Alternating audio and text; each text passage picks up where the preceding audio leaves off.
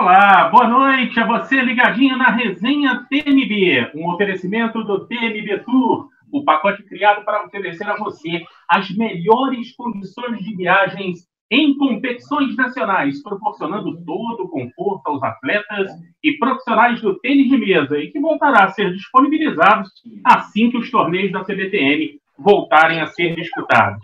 Por enquanto, meu amigo, fique em casa, sossega um pouquinho e assim que tiver toda a segurança para os atletas, para os profissionais, certamente o nosso tênis de mesa estará de volta.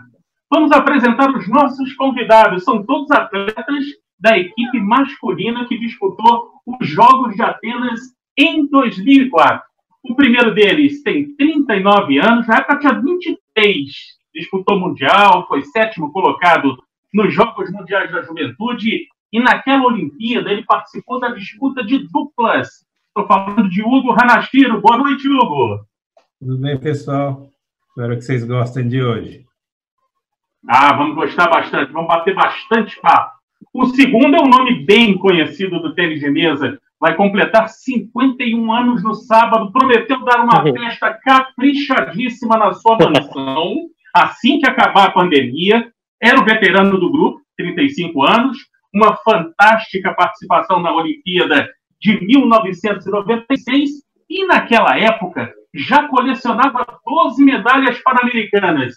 Eu estou falando do grande corintiano Hugo Oyama. Boa noite, Hugo.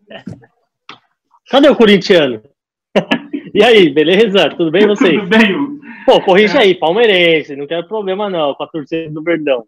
Tá bom, é verdade. O, Hugo é muito palmeirense, realmente, é brincadeira.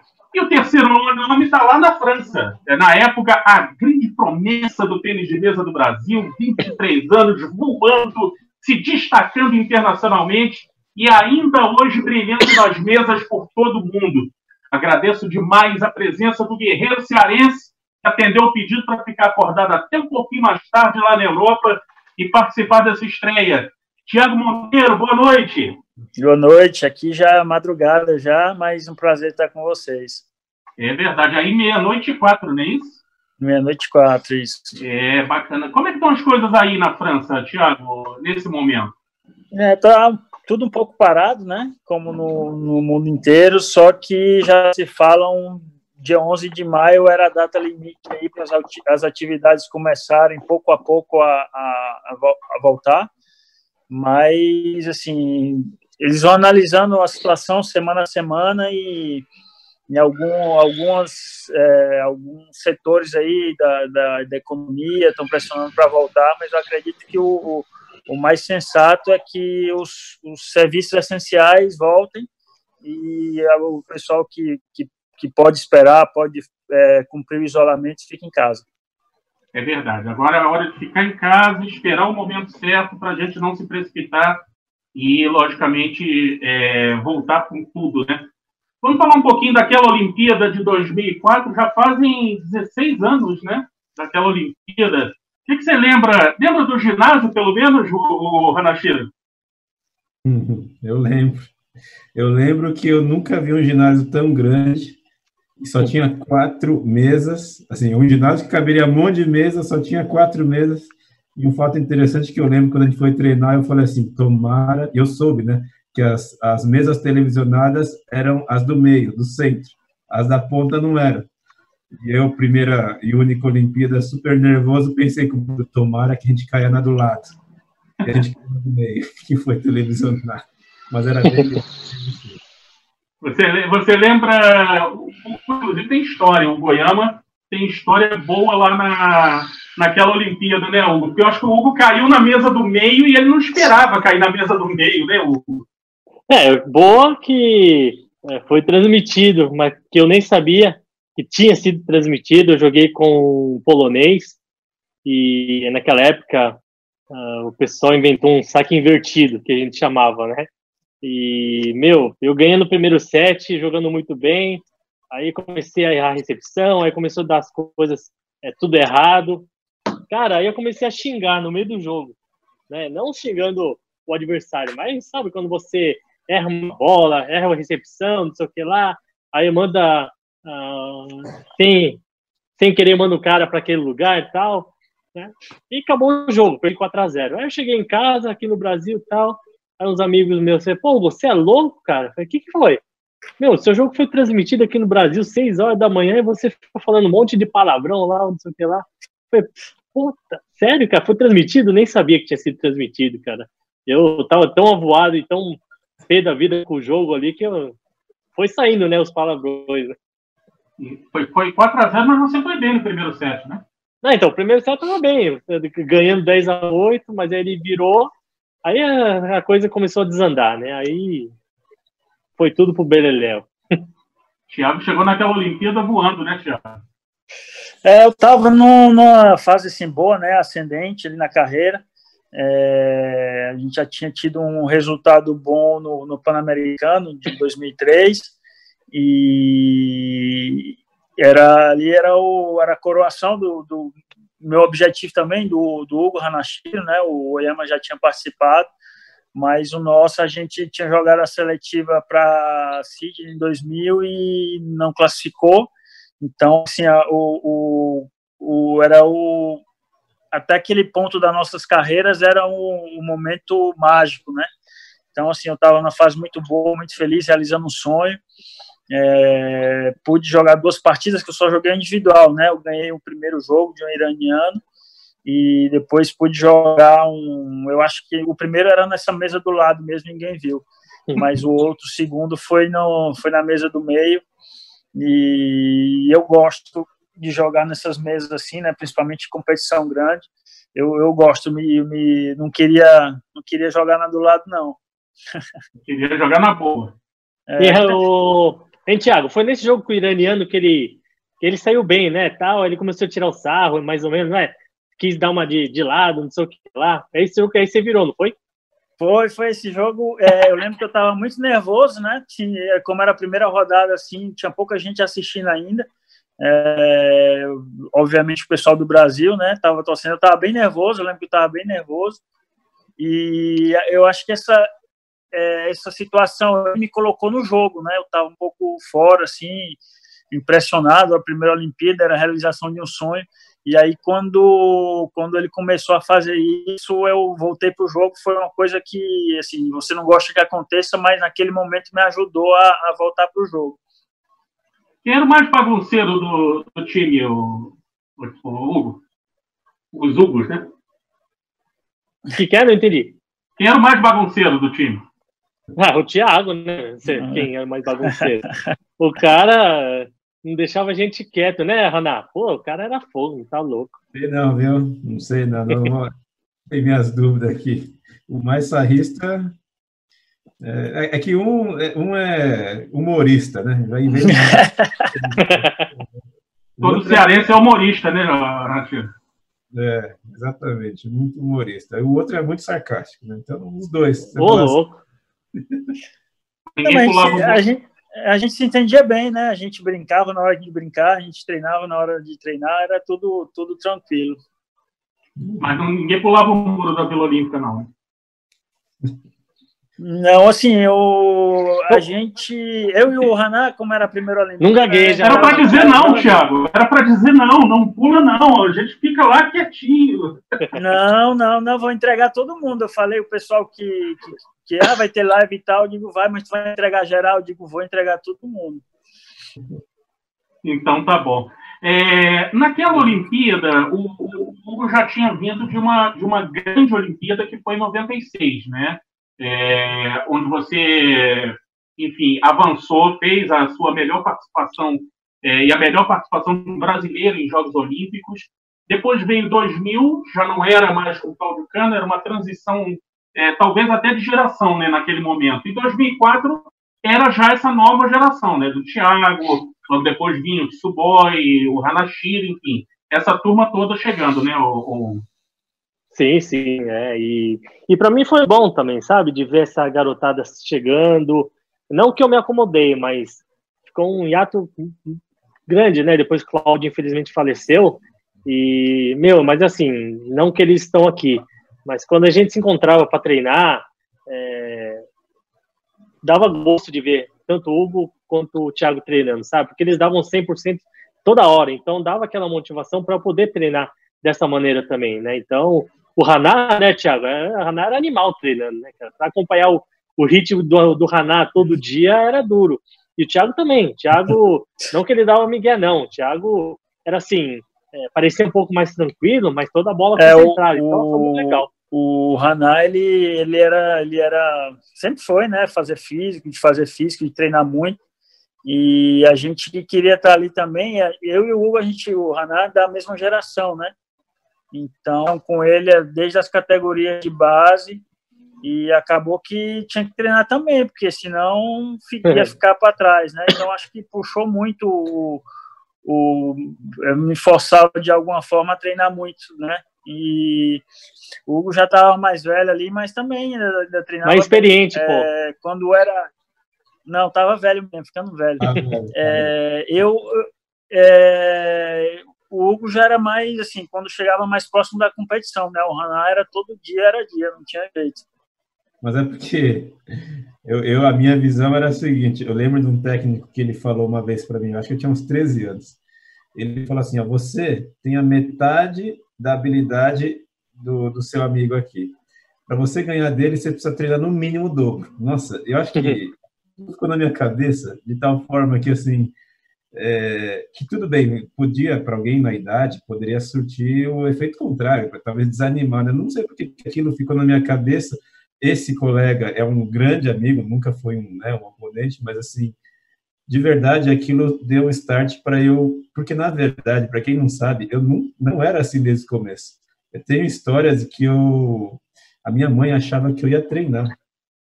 Lembra do Maurício Kobayashi? Maurício Kobayashi sabe fazer histórias. Eu, eu ia treinar com ele, na verdade, lá no, no Itaim Cape, e na verdade era todo dia eu treino à tarde, e chegou um dia, aconteceu que minha, meus pais nunca iam para o torneio, e eles foram para um torneio por acaso, encontraram com o Maurício, e o Maurício perguntou para eles assim, vem cá, por que seu filho não vem treinar? Na, eu estava do lado da minha mãe naquela hora, eu gelei, porque na verdade, é, dos cinco dias de treino por semana, eu ia dois, os outros três eu ia para casa do meu amigo. E minha mãe não sabia, olha isso, cara. Era, é, era assim, por isso que eu quero dizer assim, não foi sempre assim. Teve uma, um turnaround point, sabe? Um momento que mudou.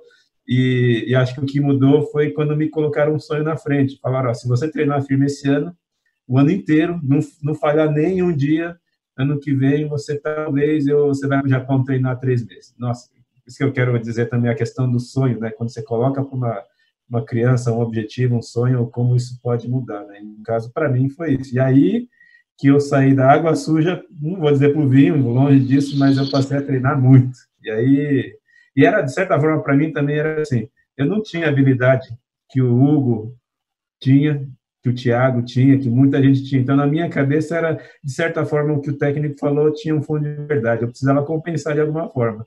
E aí eu comecei a treinar bastante. E aí foi essa caminhada. E hoje você está fazendo o que da vida, Hugo? Tentando sobreviver. Todos nós. Tentando não Literalmente hoje, né? É, tentando não pegar, né? Mas, na verdade, hoje eu... Aí eu acabei me formando, fiz administração de empresas, eu trabalho é, numa empresa de iluminação que, é a, que sempre patrocinou Itaim Keiko, na verdade é Itaim Iluminação, né?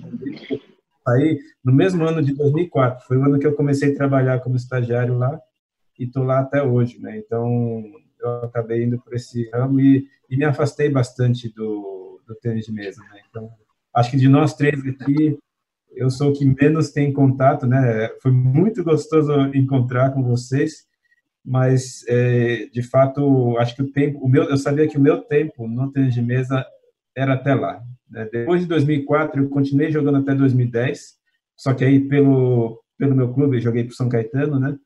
E, mas eu já sabia que eu estava no momento de phase out, já, já diminuindo para tentar ir para outra área, coisas que eu sempre quis fazer, mas eu não pude na época, né? Mas o meu objetivo era ir para uma Olimpíada, não era ganhar a Olimpíada, não era ser o primeiro do mundo, nada disso, né? Então, eu acho que a minha história é bem mais simples e menor do que esses ícones que estão aí comigo, mas foi muito bom poder caminhar. Com o Tiago, por exemplo, nós temos a mesma idade, né? mesmo ano, nascemos no mesmo ano. Eu ainda lembro do torneio, primeiro campeonato brasileiro que a gente jogou. eu contra ele, né? É. O Thiago foi Em campeão Recife, em Recife. Nossa, assim, eu lembro 93, né?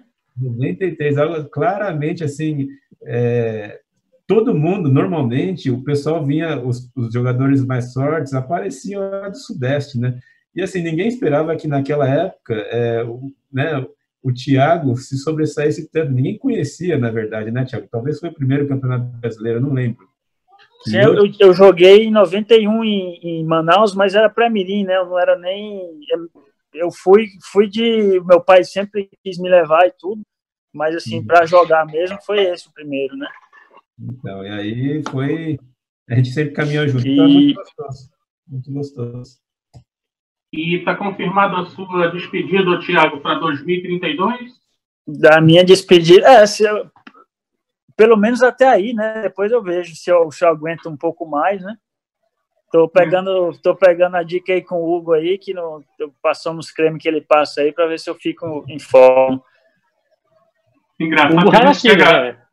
É A Hanashiro. gente, a gente pega as fotos do Hugo, a gente pega as fotos do Hugo de 20 anos atrás, a cara é a mesma. É É. Impressionante, não muda. Exato. A foto de Sidney é igualzinha a, de, a do Japão. Como é que faz, Hugo? Qual é o segredo?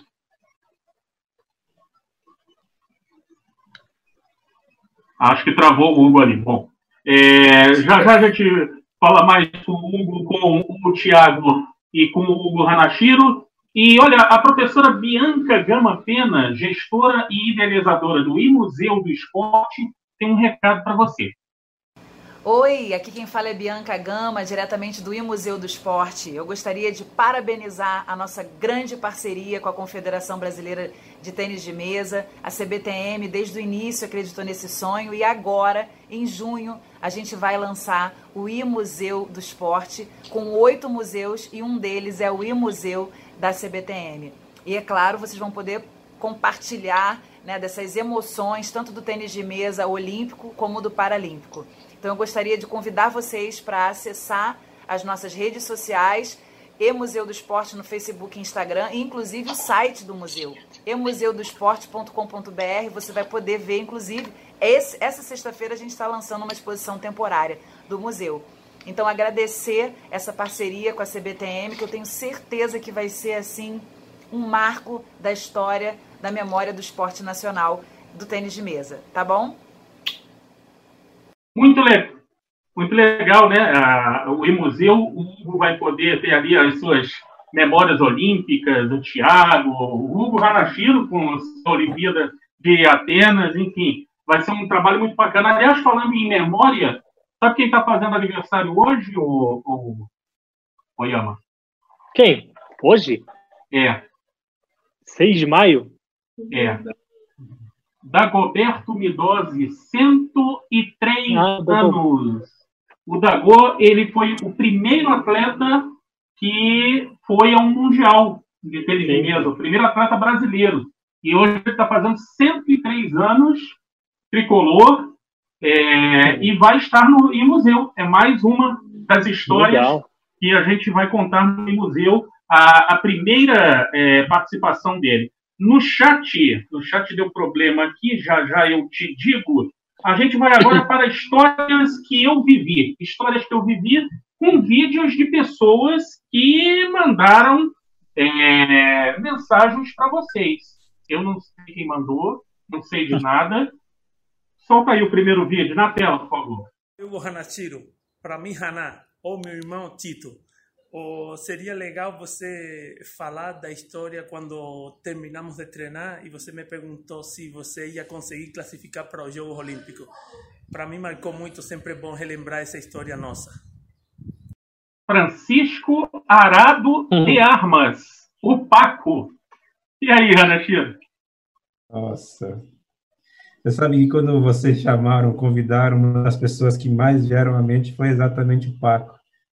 Porque no, ele já ajudou tanta gente, né, no tênis de mesa, tem ajudado, né, mas no meu caso, ele, tanto que ele virou meu padrinho de casamento também, ele e a Mônica, né, a gente é bem próximo. Talvez uma das poucas pessoas que eu ainda consigo encontrar, né, é, de vez em quando. Esse fato que ele falou, eu acho que caracteriza bem a minha história, meu processo para ir para a Olimpíada. Em 2003, foi o pré-olímpico, né, que o Thiago comentou, né? Eu não fui para o pré-olímpico. Na seletiva do pré-olímpico, eu lembro que foi uma época que eu estava muito bem treinado e as pessoas até talvez cotavam que ou contavam que eu pudesse me classificar para o PAN, mas eu perdi. Eu, eu lembro que eu perdi para o Gustavo Suboy na primeira seletiva, depois perdi para o Cazu na segunda seletiva. E aí, é, alguns milagres, né? Eu lembro de ter saído, porque era lá em Piracicaba, né, a seletiva. Eu lembro que eu saí e fui para um canto, mas chorei, chorei, chorei, assim, meio que sozinho, querendo, meio que falando para Deus assim, chega, não quero mais, não aguento mais, eu, eu desisto. Né? Eu me lembro que no dia seguinte, assim, eu estava de, o milagre que eu ia dizer assim, eu estava treinando de novo contra né, todo o desânimo. Isso que eu acho impressionante. Quando você tem um objetivo, às vezes é isso te tira da cama. Né? E eu eu estava treinando. E aí quem me ajudou nessa época, a, a, a, quem me puxou foi o Paco, porque nesse ano nós outro revés, nós ficamos sem clube, ou seja, nós não tínhamos renda. Eu e ele ficamos, né? E ele me ajudou muito. E nesse dia ele falou uma coisa para mim. É, o que ele falou foi assim, Haná, o mais importante não é se você vai ganhar ou perder, se você vai conseguir ou não para a Olimpíada. A questão é que faltam alguns meses para a seletiva do, do, da Olimpíada e o que você precisa, e eu vou estar do seu lado, é chegar inteiro na seletiva. Essa foi a frase dele, você precisa chegar inteiro. O que, que é isso? Não falta nenhum treino, não falha nenhuma parte, você tem que chegar inteiro. Chegou no dia da seletiva, na hora do sorteio, o que, que acontece? Eu nunca gostei de assistir o sorteio porque só aumentava meu, minha ansiedade. Eu estava dando para não ficar nervoso. E eu não fui. Nessa hora, ele chegou para mim e falou: Rana, ele, ele me, me cumprimentou assim, falou: parabéns. Eu falei: por quê? Isso na hora do sorteio, antes de jogar. Não, você já é um vencedor, você já ganhou, você já conseguiu aquilo que a gente tinha proposto. Você aguentou todo esse período. E agora você já conseguiu, então descansa, faz seu melhor. E é impressionante como, na hora que ele lembrou isso, me tirou um peso das costas. E aí o sorteio veio, era uma vaga só. E, na, e no sorteio, para eu ganhar, eu ia ter que ganhar do Cazu, eu ia ter que ganhar do Suboy, ia ganhar todo mundo que eu tinha, né? E assim, a, a ordem do sorteio. E eu, só que eu joguei tão, tão mais tranquilo, óbvio, muito firme, que eu consegui realmente colocar em prática tudo que eu havia treinado e o Paco me ajudou. Então, na verdade, o que eu queria lembrar é que, para mim, o que foi mais marcante na Olimpíada, talvez não foi nem tanto a Olimpíada, mas foi o processo, o meio que pelo qual eu, eu consegui chegar lá. É né? óbvio que era um sonho, mas aí quando você olha para trás hoje, o que a maior lição é, foi tudo tudo que eu aprendi, tudo que eu tive que passar. Né? Eu acho que esse, o processo foi mais importante do que do que o fim. Que bacana. É, no chat, o Yun Rafael Caria, o Tiago Oliveira, o Juvencio Campestrini, o Lucas Bueno, o Reiko Rokuma, o Cadu Guimarães, o Rogério Pinheiro, a Bianca do Museu está no chat também. Um monte de gente lá discutindo, falando. Enfim, obrigado pela audiência de todo mundo, todo mundo ligadinho. Toda quarta-feira, sete da noite, a gente vai ter aqui dois ou três convidados na resenha TMB. Vamos lembrar de de fatos do passado, vamos trazer gente diferente, enfim, vai ter muita história para contar aí toda quarta-feira, sete da noite, ok, pessoal? Mais um vídeo na tela, solta aí, por favor. Oi, Haná, tudo bem? Bom, primeiro eu queria dizer que eu tive a oportunidade, a honra de treinar ao seu lado e que foi uma época muito boa para mim, porque eu pude ver o quanto você se esforçou para conseguir ir para as Olimpíadas de 2004 e isso para mim foi uma grande inspiração até hoje. É, e também lembro que você não queria falar vários palavrões quando ficava bravo e aí falava nome de frutas. Conta aí pra galera. que amada. Você já, já, já falou fruta no, no, no, no jogo, no treino, Thiago? Não, meu é, meu é palavrão mesmo. Se quiser, eu falo uns aqui também. Não, não, não tem problema, não. Não, que história é essa, Hanashiro? Eu nem lembrava disso. nem lembrava disso. Ah, eu acho que É engraçado porque isso tem a ver com o que o Hugo contou, né? Lá da, de Atenas, né? Eu acho que a verdade é que todos nós ficamos muito irados. Isso aí não é um negócio que a gente controla, né? É uma, ficar bravo é a coisa mais normal do mundo, né? Mas eu acho que eu estava num processo de, de, tentar evoluir, extravasar de outras formas, né?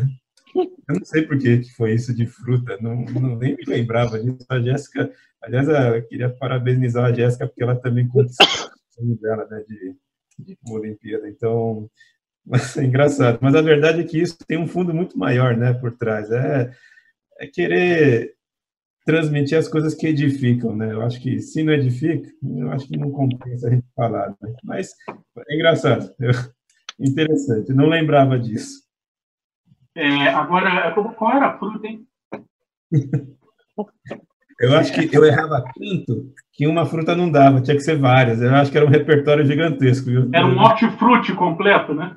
Hortifruti. Tem mais vídeo aí. Volta aí na tela, por favor. Oi, Tiago. É, o Tiago é das resenhas confidenciais. Então eu vou deixar ele escolher uma aí para contar para vocês, que a gente já passou muitas histórias juntos. Mas queria também aproveitar para falar que eu sou uma grande fã do Tiago, é, tudo, toda a história dele, tudo que ele passou. Hoje muita gente vê o Tiago onde ele está, mas poucas pessoas sabem pela batalha dele para chegar lá nesse lugar. Então eu tenho uma admiração muito grande por ele. Um beijo. É a Jéssica deixando aí o seu recado, Tiago. As resenhas confidenciais, que história é essa? Não, a história é que é, é, o pessoal né, mais novo aí vai para as festas e tal, e eu, como vou, aí depois eles vêm me contar o que aconteceu. Acho que é só isso mesmo. Não tem. Eu não participo de nada da cara do Hugo ali. É, o Yama, eu não participo de, de nada, eu fico só sabendo depois. Né? Sempre foi assim, né? Eu ficava sabendo depois das histórias, mas é, como o Haná falou, parabenizo a Jéssica aí por ter tido essa, essa paciência também, né? É, todos, todos nós temos a nossa, nossa luta, nossa batalha para atingir os objetivos. Ela teve, teve também a, a paciência de, de, de, né, de trabalhar durante todo o tempo e aí espero que em breve, do ano que vem, não passe que ela realize esse sonho de, de ir para a Olimpíada dela. É, um beijo para Jéssica, para o Cazu, para o Paizão, para o Marcos, que também deve estar ligadinho aí no nosso programa. Tem mais vídeo aí, gente. Eu não quero nem saber o que, que vem por aí. Solta lá, por favor, vai. O Hugo, conheço ele há pouco mais de 10 anos, mas é um dos grandes amigos que eu fiz dentro do tênis de mesa. E, e já vivenciamos algumas coisas em campeonatos e, e jogos algumas situações inusitadas. Uma delas foi ano passado na Copa Brasil de São Paulo, que ele convidou para ir jantar na casa do, dos pais dele. Foi buscar a gente no hotel em São Paulo e estávamos, estávamos indo para São Bernardo. E em plena Anchieta, ele deixou acabar o combustível do lado da na pista da esquerda ainda. É, contei como foi essa história, Hugo. O que, que você falou pro tio Hugo, filho? sua gasolina. O Malgai, ele disse que você parou sem gasolina na pista da esquerda da Anchieta. Isso, cara, é, isso é brincadeira, né? Não, não é brincadeira não, cara. É, é... E foi a terceira vez que eu deixei acabar a gasolina do carro, cara. E só que dessa vez era noite, era tipo sete, sete e meia da noite, e aí eu era eu, o John Shin do meu lado e o William e o filho dele, o Henrique, atrás. É, o John Sheen do meu lado dormindo. Eu sabia que estava no final a gasolina. Ah, mas vai dar para chegar em casa. De repente, no meio da anchieta ali na parte esquerda, começou a... Pensei, acabou de novo a gasolina, cara. Aí eu fui, me, liguei o pisca-alerta, fui daquele jeito tentando encostar o carro para o acostamento, né, cara? Mas, graças a Deus, não aconteceu nada mais sério, mas é para aprender, cara. É, quer dizer, tinha que ter aprendido, né? Mas ver que o tanque ali tá chegando no, no, no final, acender a luzinha, tem que encher o tanque, né? Aí tem que escutar ainda o moleque dele, o Henrique, falando para encher a gasolina. Deixa, deixa eu pegar esse cara aí depois, ele vai ver só o William. Agora, agora preste, preste atenção, a gente tem que prestar atenção nos detalhes. Ele mesmo disse, é a terceira vez que faltou gasolina. Mas eu, eu admito, cara, eu, fico, eu fico até. Eu falo tal. Tem um cara aí que fala da resenha e tal, não fica nem vermelho, que, que não vai para as baladas, não sei o que lá. Olha, rapaz. Né, Ronaldo? O cara é fogo. O cara não fica nem vermelho, filho. Tá louco. Ele consegue Ah, é, a resenha TMB. Antes das perguntas dos internautas, é, eu tenho um recado bem legal para vocês. Tá? A CBTM está lançando o Ping Pontos TMB, o primeiro programa de fidelidade do esporte olímpico brasileiro que vai gerar prêmios para os filiados dentro e fora do ambiente de competições. O Ping Pontos TMB será exclusivo para os filiados da CBTM e os pontos poderão ser trocados dentro e fora do ambiente esportivo. E você já está automaticamente cadastrado se for um filiado ativo, meu amigo. O programa de pontos conta com uma super rede integrada de parceiros. Casas Bahia, Movida, Magazine Luiza, Netshoes, Centauro, Extra, Americanas, tem até postos de gasolina, hein? E você pode comprar produtos e serviços nessas lojas e receber pontos tudo em ambiente virtual. Os pontos conquistados em pagamentos de taxas e inscrições e em lojas parceiras poderão ser trocados por experiências exclusivas, produtos da seleção, taxas de cursos e registros, e por prêmios nas próprias redes de parceiros. Se você é empreendedor, tem uma loja especializada, um restaurante, uma corretora de seguros ou qualquer outro tipo de negócio e quer oferecer seu portfólio de benefícios no programa, entre em contato com a CBTM para também participar. Prazer, Ping Pontos TMB. Vai aproveitar ou prefere ficar chupando o dedo? Hein, Thiago? O cara pode botar gasolina e ganhar pontos, hein? Isso é bacana. né? Pois é, quando falou posto de gasolina, eu já pensei que eu fosse se inscrever aí também, né? É uma oportunidade, é, e é de graça, quer dizer, vai ganhar, então pode trocar por gasolina, não vai faltar mais. Pessoal, Pois é. muita gente, muita gente mandando pergunta, participando do chat, obrigado demais à audiência é, de todo mundo, todo mundo ligadinho no YouTube. Quem não pegou agora pode ver depois, mais tarde, vai ficar lá gravado no YouTube da CBTM. Toda quarta-feira, encontro marcado aqui. Mas vamos às perguntas dos internautas, a rodada de fogo. Tá pronto, Thiago? Opa, toma aí, tamo aí. Ó, eu só avisando aqui que às vezes meu vídeo trava aqui alguma coisa, se eu não responder ou se demorar é por isso, mas estou pronto. Tá bom. Tá pronto, Rama? Opa, vamos lá. Pronto, Raná? Vamos lá. Tiago, a primeira pergunta, você pode adivinhar quem mandou. É um colega Uhum. seu. Qual, qual colega seu que poderia ter mandado uma pergunta? E tem muito, tem HC, eu não sei quais os que, que eu imagino que alguém lá de Fortaleza, o pessoal falou que ia acompanhar, né? Hum, tem, tem muita gente. Nada, tá pertinho de você. Eric Jolt. Quais foram Uhum. as melhores lembranças quando jogaram juntos? Do Eric Jolt, Isso. Para você também, ó. é, o, o do Eric, nós O jogamos não assim, chegou a pegar, né? O Hugo chegou a pegar o Eric, começando? Eu, eu dei treino para ele também, viu? é o do com o Eric nós jogamos assim, eu, sim, equipe, né? Algumas vezes o Pan-Americano nós jogamos três, não, é, três Pan-Americanos, né? O, o da modalidade não jogos Pan-Americanos, é, jogos sul-americanos jogamos uma vez. Bacana, assim, eu, quando eu vejo o pessoal mais novo, não sei se o Hugo Oyama sentiu a mesma coisa quando ele era o mais experiente da equipe, que chegou eu, o Haná, eu vejo, eu vejo isso como um desafio para mim, né? Que eles vêm jogando bem e isso me motiva a treinar mais e me preparar bem para é, quando a gente joga equipes juntos, eu sempre quero fazer minha parte também. Acho que acaba pu- puxando o nível um do outro, né? Pelo chat, o pessoal do Pitpong. Basicamente isso. Tem umas resenhas também com ele, fora se dá bem também, mas é, assim, de jogo, é, acho que foram mais essas, né? Se eu estiver esquecendo alguma coisa, é, mas eu acho que foram essas, mais recentes, pelo menos.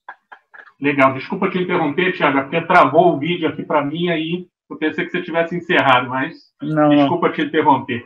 É, Tranquilo. pessoal, pessoal do Fitpong, que aliás faz belíssimas lives e que está tá agindo bastante aí nessa quarentena. Obrigado aí pela audiência. Qual dos três é o mais estressado e qual é o mais calmo? Thiago é o mais calmo. Hugo é o mais estressado, certeza. Eu, cara, cara mais tranquilo, nunca quebrei uma raquete, nunca chutei uma mesa, nunca soltei palavrão no jogo, para. Não falou nome de fruta? É, acho que o cara que é mais estressado que ficar falando nome de fruta. Esses caras têm que se internar, mas, pelo amor de Deus. R. Tenguan, é isso? Você não é desculpa, mas. Hanashiro, conta qual foi a instrução que o Paco te deu contra o Ideu na, na foto da, da seletiva. Qual foi a instrução? Será que você lembra? É, na verdade, quem estava nesse jogo, nesse, nessa seletiva, que foi exatamente a seletiva para ir para Atenas, que eu, foi o último jogo, né? Foi a final que eu fiz para chegar lá. Na verdade, o Paco não deu nenhuma instrução, porque primeiro que o Paco também era técnico do Rideu, né? Nós nós éramos parceiros, a gente jogava junto, né? É, mas na verdade foi assim, o Paco, se eu me lembro bem, não sei se está correto, acho que o Paco falou, cada um se mata aí. Agora para mim, se, se os dois ganharem, eu estou feliz. Um dos dois ganharem, eu estou feliz, né? Mas foi engraçado, olha só o que aconteceu. O, o Rideu, ele chegou para mim antes do jogo e falou uma coisa que me desestruturou. E olha só como a, a nossa parte emocional do esporte conta, né? Porque ele chegou assim e falou, ó, oh, Ana, eu acho que faz uns três anos que eu não ganho de você em campeonato. Aquilo, é, inconscientemente, no primeiro momento, trouxe uma sensação boa. Falei, nossa, então espero que aconteça de acordo com o histórico. Mas no jogo, no jogo, esse pensamento me atrapalhou demais, demais. Porque sabe quando você tem um negócio muito perto e você não tem, e você quer segurar algo que você não tem, e, e no final você esquece de jogar e faz tudo errado? E ele estava me matando, ficou 3 sets a 1 para ele. Né? Eu lembro disso.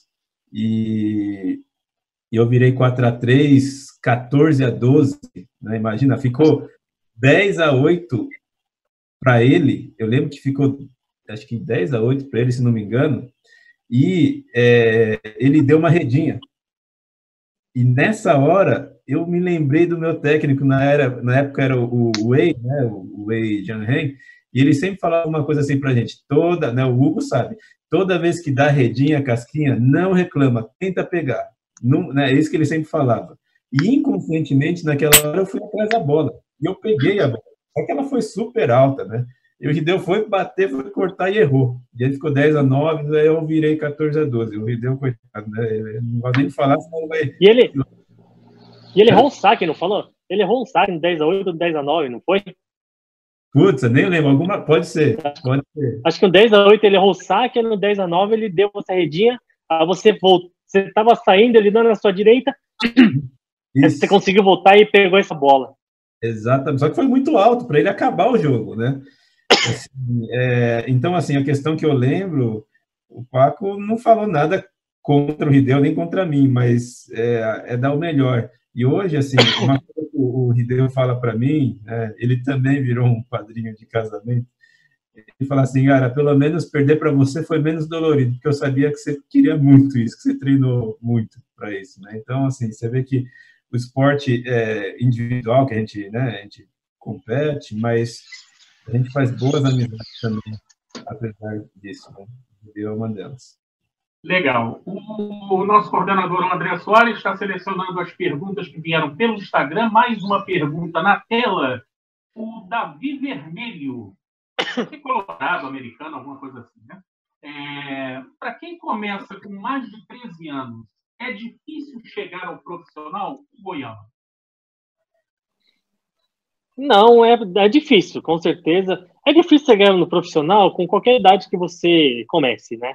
É, depende muito do seu objetivo, da sua dedicação, mas não é impossível, não. É, pode chegar no alto rendimento, a ser um profissional. É, eu acredito nisso. Tanto que, por exemplo, né, o nosso companheiro, o Gustavo Tsuboy, ele começou com 12 anos, né, mais idade. Né, então, é, realmente depende muito. Impossível não é. Difícil, sim né? Mas é colocar a cabeça no lugar, colocar um objetivo sempre, né? Como o Hugo estava contando a história dele desde o começo, ele morcegava, né? Nos dias de treino algumas vezes, né, como eu também fazia lá atrás, né, mas quando a gente coloca um objetivo, põe a cabeça no lugar, achando que você alcançar, é, é maior. Né, então, não, não, desiste não, cara. Tá com 13 anos, vai treinar que, quem sabe, você pode alcançar ser um profissional de tênis de mesa. Mais uma na tela, Denis Pinheiros. Tiago, quando voltar ao Brasil, pretende abrir um CT em Fortaleza?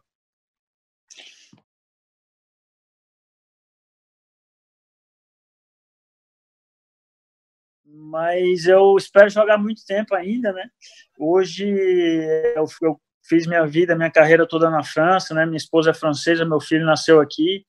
É, eu acredito que, eu espero, inclusive, que quando eu parar de jogar, eu vá mais vezes a Fortaleza, ficar com família e passar tudo que eu adquiri de experiência, de conhecimento, né, para o pessoal. Gostaria de retribuir muito isso mas assim de voltar a morar hoje não é algo que eu penso porque eu espero jogar muito tempo. Então é, no futuro próximo eu não, não não penso ainda nisso. Beleza. O Bruno W9 ele está com uma cruz de malta acredito que ele seja vascaíno né? É, vocês começaram a jogar tênis de mesa quando e aonde? Eu comecei a jogar bem novo comecei é, com lá entre 7 e 8 anos, aqui em São Bernardo do Campo mesmo. Né? Eu brincava de ping-pong é, no intervalo de uma escola japonesa, eu estudava aqui na cidade.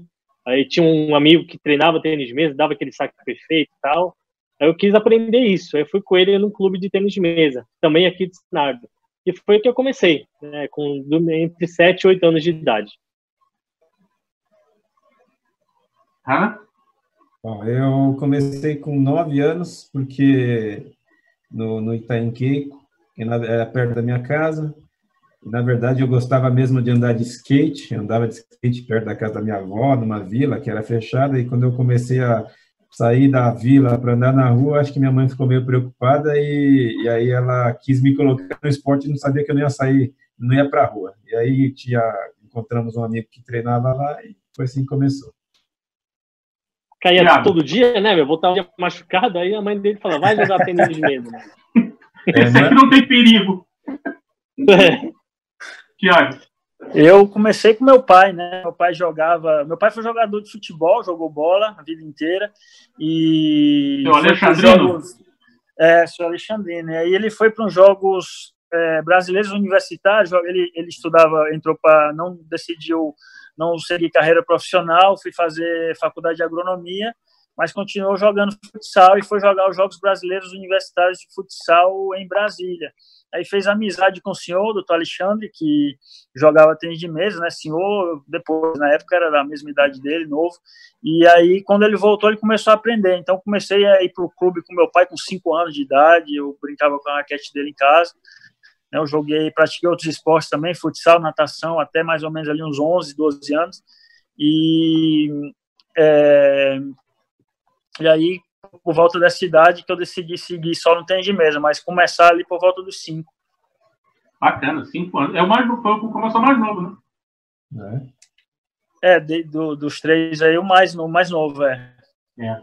A Lígia Silva mandou uma figurinha. Aliás, eu vou abrir uma campanha. Participa, Lígia. Vamos mandar uma hashtag, todo mundo para ela. Lígia, participa da nossa resenha. Eu quero ouvir suas histórias. Você contando as suas histórias na Olimpíada, no Pan-Americano. Tem muita história da Lígia, não tem, Thiago?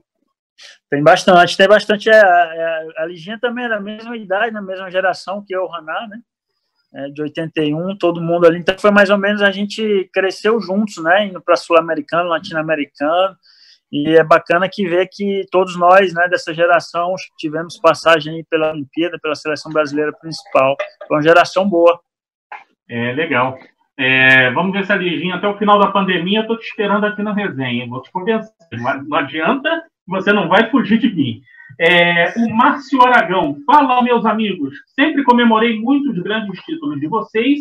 Não sei se o lembra em 2007, no PAN, levei muitos alunos para comemorar o título de vocês é, lá no Rio. E aí, lembra disso, Fogo? Lembro, lembro. Muito legal, Márcio Aragão.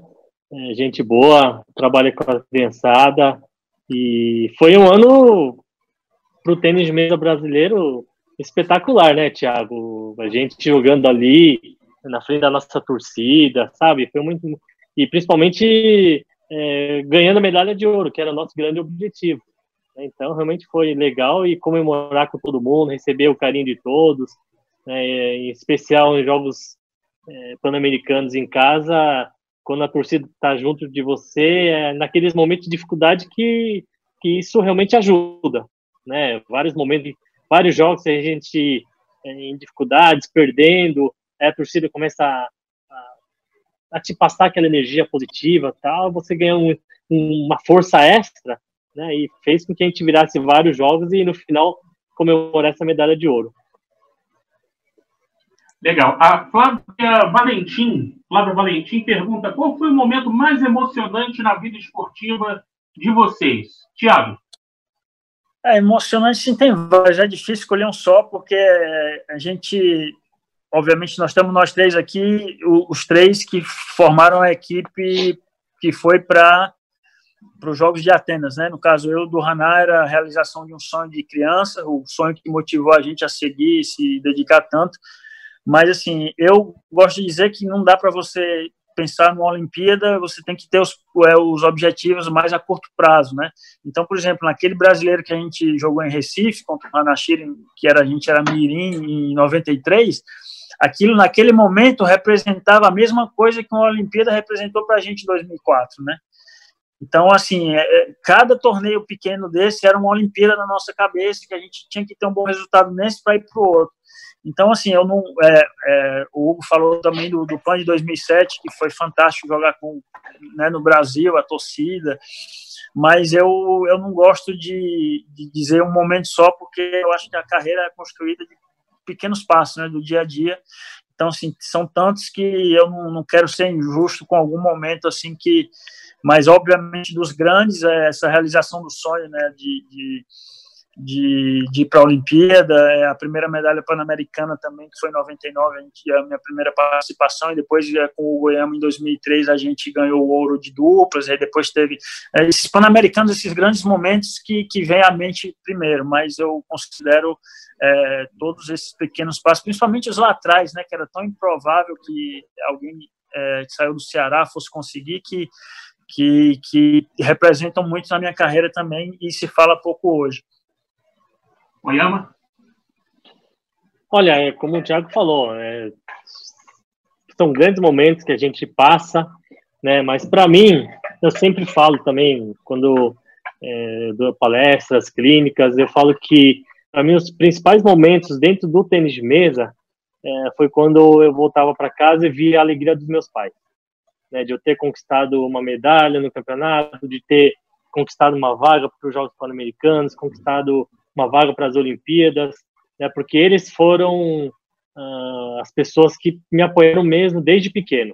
E lá atrás, o Nelson e todos estão acompanhando, era muito difícil tênis de mesa, é, todo mundo realmente conhecia como ping-pong, e era até loucura você pensar em largar né, os estudos, né, um outro, um outro caminho para continuar praticando tênis de mesa. E meus pais não, né, decidiram junto comigo, junto com o Maurício Kobayashi, que esse seria o meu caminho. Né? Então, até hoje, hoje eu sou técnico da seleção feminina, e quando eu venho é, trazendo bons resultados com, com, as meninas, a minha mãe fica muito contente, minha, meu pai fica muito contente. Hoje é lógico, minha esposa, a minha filha Ariel fica muito contente. Esses, para mim, sempre são uh, os principais momentos. Então, nunca vai ter um só, sempre, sempre serão os principais momentos para mim. Hanna? Para mim, acho que é até mais fácil do que os dois, né? Minha história é bem menor, bem mais curta, assim, bem menor, é mesmo assim foram 20 anos, né? Imagina o deles. Né? Mas é, eu poderia, óbvio, eu, eu, lembro claramente da cena, isso é uma memória muito clara da gente entrando, o Thiago estava do meu lado, é, entrando na cerimônia de abertura da Olimpíada de Atenas. Porque, na verdade, o meu objetivo, de verdade, é, não era tanto julgar a Olimpíada, eu queria estar na cerimônia de abertura. Eu lembro de ter assistido, porque em 96, né, naquele ano super chato, que foi a, a, o falecimento do Cláudio, alguém tinha que substituir. E a forma de substituir pegaram o rating, o ranking na época, e e eu estava em segundo e o Juliano Peixoto estava em primeiro. E um pouco antes teve uma Copa Brasil de Itajubá, ele ganhou uma final no ranking e eu ganhei no rating. Se tivesse invertido, talvez eu pudesse ter, talvez, mas não era para ter ido. Mas assisti, a questão é que eu assisti de casa. E assistindo de casa, eu chorava olhando de casa, né, da televisão. Aí a mesma coisa, né? Participei da seletiva, mas não consegui. Então, para mim, assim, assistir a Olimpíada, a abertura da Olimpíada e participar era meu sonho. Então, eu lembro isso claramente. Mas, na verdade, na verdade, olhando assim, isso foi um fato. E indo na linha que os dois falaram, eu acho que não é um ponto, mas o que mais me marca é, foi o processo. Foi tudo o que eu tive que percorrer, todo o aprendizado. Eu acho que ele foi até mais importante do que a própria abertura, né? Porque foi por muito pouco, por pouco detalhe. Então, imagina se eu não tivesse conseguido ganhar do Rideu naquela final. Então, eu perdi tudo, tudo que eu, que eu, que eu me dediquei não valeu. Eu acho que não é por aí, né? Então, eu tive a, o privilégio, a graça, o, o privilégio de conseguir ter ido, mas a verdade é que eu acho que o processo, tudo que eu aprendi, isso eu tenho a impressão que até hoje eu, eu, eu colho frutos disso não de um fato, de um ponto específico, sabe? Até hoje eu ainda colho frutos de todo esse processo. Então, acho que eu, eu pontuaria o processo, não tanto um ponto. Na verdade, é uma, é uma batalha de quatro anos que você atinge o, o objetivo ali, né?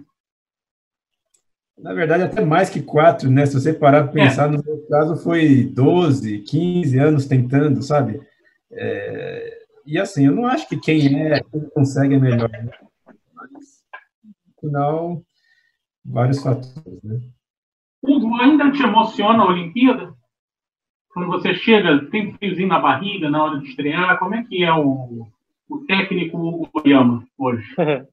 Na, com certeza, dá o um frio na barriga, é, porque mesmo como técnico a gente quer ver é, lutar pelo melhor resultado pelo Brasil. Né? Lógico que as meninas agora que estão lá na mesa jogando, mas a nossa responsabilidade como técnico é, é ali do mesmo jeito ajudá-las, né?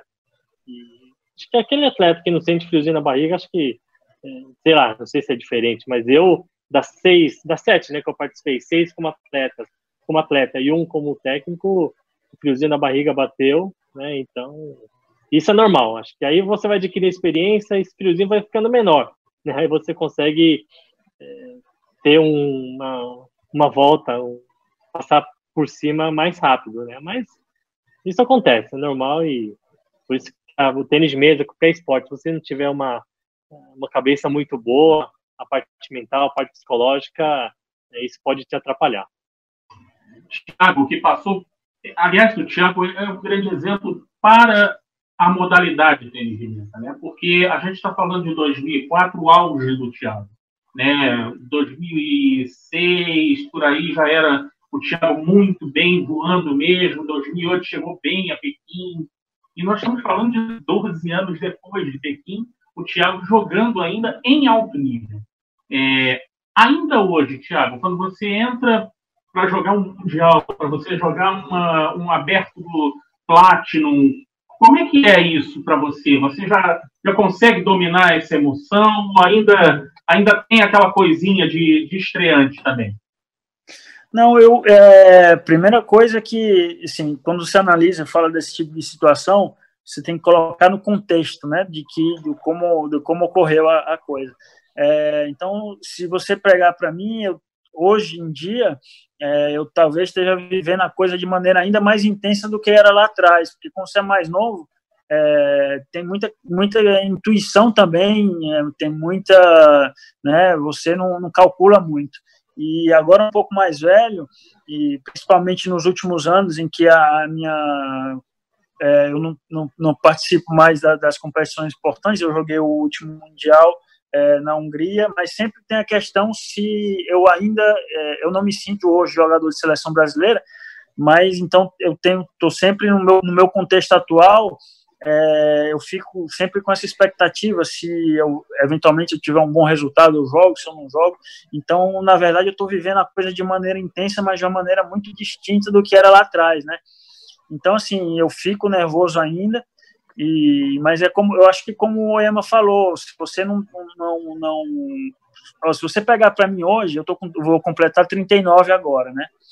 É, eu estou jogando vários torneios, treinando muito ainda, então se eu for um torneio desse, um Pro Tour, que seja platino ou menor, e não ficar nervoso, ficar indiferente, é porque chegou a hora de, de parar. E como eu ainda tô, ainda tô motivado, não ia me esforçar tanto, né? Eu já tive uma, uma, uma, bela carreira se eu decidir parar amanhã, então não ia me esforçar tanto, fazer tanto esforço físico, financeiro, mental, tá longe da família, se eu ainda não sentisse né, essa, essa emoção quando eu jogo presidente Valberto, da Federação dos Mesotenistas do Ceará, mandando um abraço para mim, obrigado. E um abraço para você, Tiago, dizendo que estão com saudade de você lá. O pessoal está te esperando na Praia do Futuro. Hein? É, pois é, eu também estou com saudade, né? O, o inclusive, é, eles estão fazendo um belo trabalho né, lá na, na Federação é, Cearense. É, o, eles estão né, esse pessoal que, que hoje está tentando transformar, trazer o tênis de mesa do Ceará para o lugar que nunca deveria ter saído. É, e a gente tinha até combinado de eventualmente eu fazer uma clínica lá no meio do ano, se desse tempo, né, no, na, no meu calendário de competições, mas aí aconteceu o que está acontecendo agora e está tudo meio que é, em, stand-by ali, todo, todo mundo esperando aqui o que vai acontecer. Mas assim que eu puder, eu morro de saudade de lá, assim que eu puder, eu apareço. Quem não morre, né? Tiago, muito obrigado. Aliás, a gente está terminando, gostaria de continuar o papo, mas a gente tem mais dois minutinhos para o encerramento. Tiago, muito obrigado pela sua participação. Você é aí da França, se cuida. É, a gente sabe que a Europa viveu um momento muito difícil e espero contar contigo em outras histórias, em outros grupos aqui no Resenha, combinado? Combinado, eu que agradeço, é um prazer falar com vocês. Fazia tempo que eu não vi o Raná também, prazer ter essa, essa conversa. O Oyama a gente já fala sempre, ele fica mandando os vídeos aí para mim, mas é um grande prazer e saber que está todo mundo bem é, me dá muito conforto aqui também. Beleza. Hanashiro, obrigado pela tua participação. Um grande abraço. Valeu muito pela presença. É, muito bom, gostoso encontrar vocês relembrar coisas que a gente nem lembrava né, direito, mas é, eu, eu tenho tentado acompanhar um pouco a distância de mesa e fico feliz para onde vocês levaram o tênis de mesa. Muito obrigado. Hugo Goiama, grande abraço para você, obrigado pela presença. Valeu, obrigado. Prazer estar falando aí com o Thiago. Como ele falou, a gente fala há muito tempo, quase todos os dias aí. o cara só fica mandando os vídeos para mim. O Ranal, grande prazer. Vamos, vamos marcar, viu, Ranal? Quando acabar essa quarentena, essa pandemia, a gente vai vamos marcar aí para a gente se encontrar, tá bom? Queria mandar um beijo, posso mandar? Só vou mandar um beijo para Ariel, para minha esposa, né? Porque acho que a gente vive hoje, é o que eu vivo hoje é por eles, né? Então, e você, Nelson, obrigado aí, né, pelo convite. Foi muito legal, viu, como intermediador aí, ó. Né, Tiago, né, Ranal? O cara. Não, ficou bacana, ficou bacana. Valeu, gente. Obrigado. No oferecimento do TMB Tour, estamos encerrando a resenha TMB. Lembrando sempre, fique em casa, se prepare, curta a sua família. Queremos todos vocês prontos quando isso tudo acabar, ok? Semana que vem tem mais, sete da noite. Um abraço, boa noite, se cuidem. A gente sabe que você já jurou ser imbatível nas nossas mesas. Já disse também que jogava muito com qualquer raquete. Chegou a dizer que até com a palma da mão completaria a roda. Na sua memória, você estava com a gente nos intervalos das aulas ou na garagem do vizinho. Em algum momento você já cogitou e até jogou usando copos.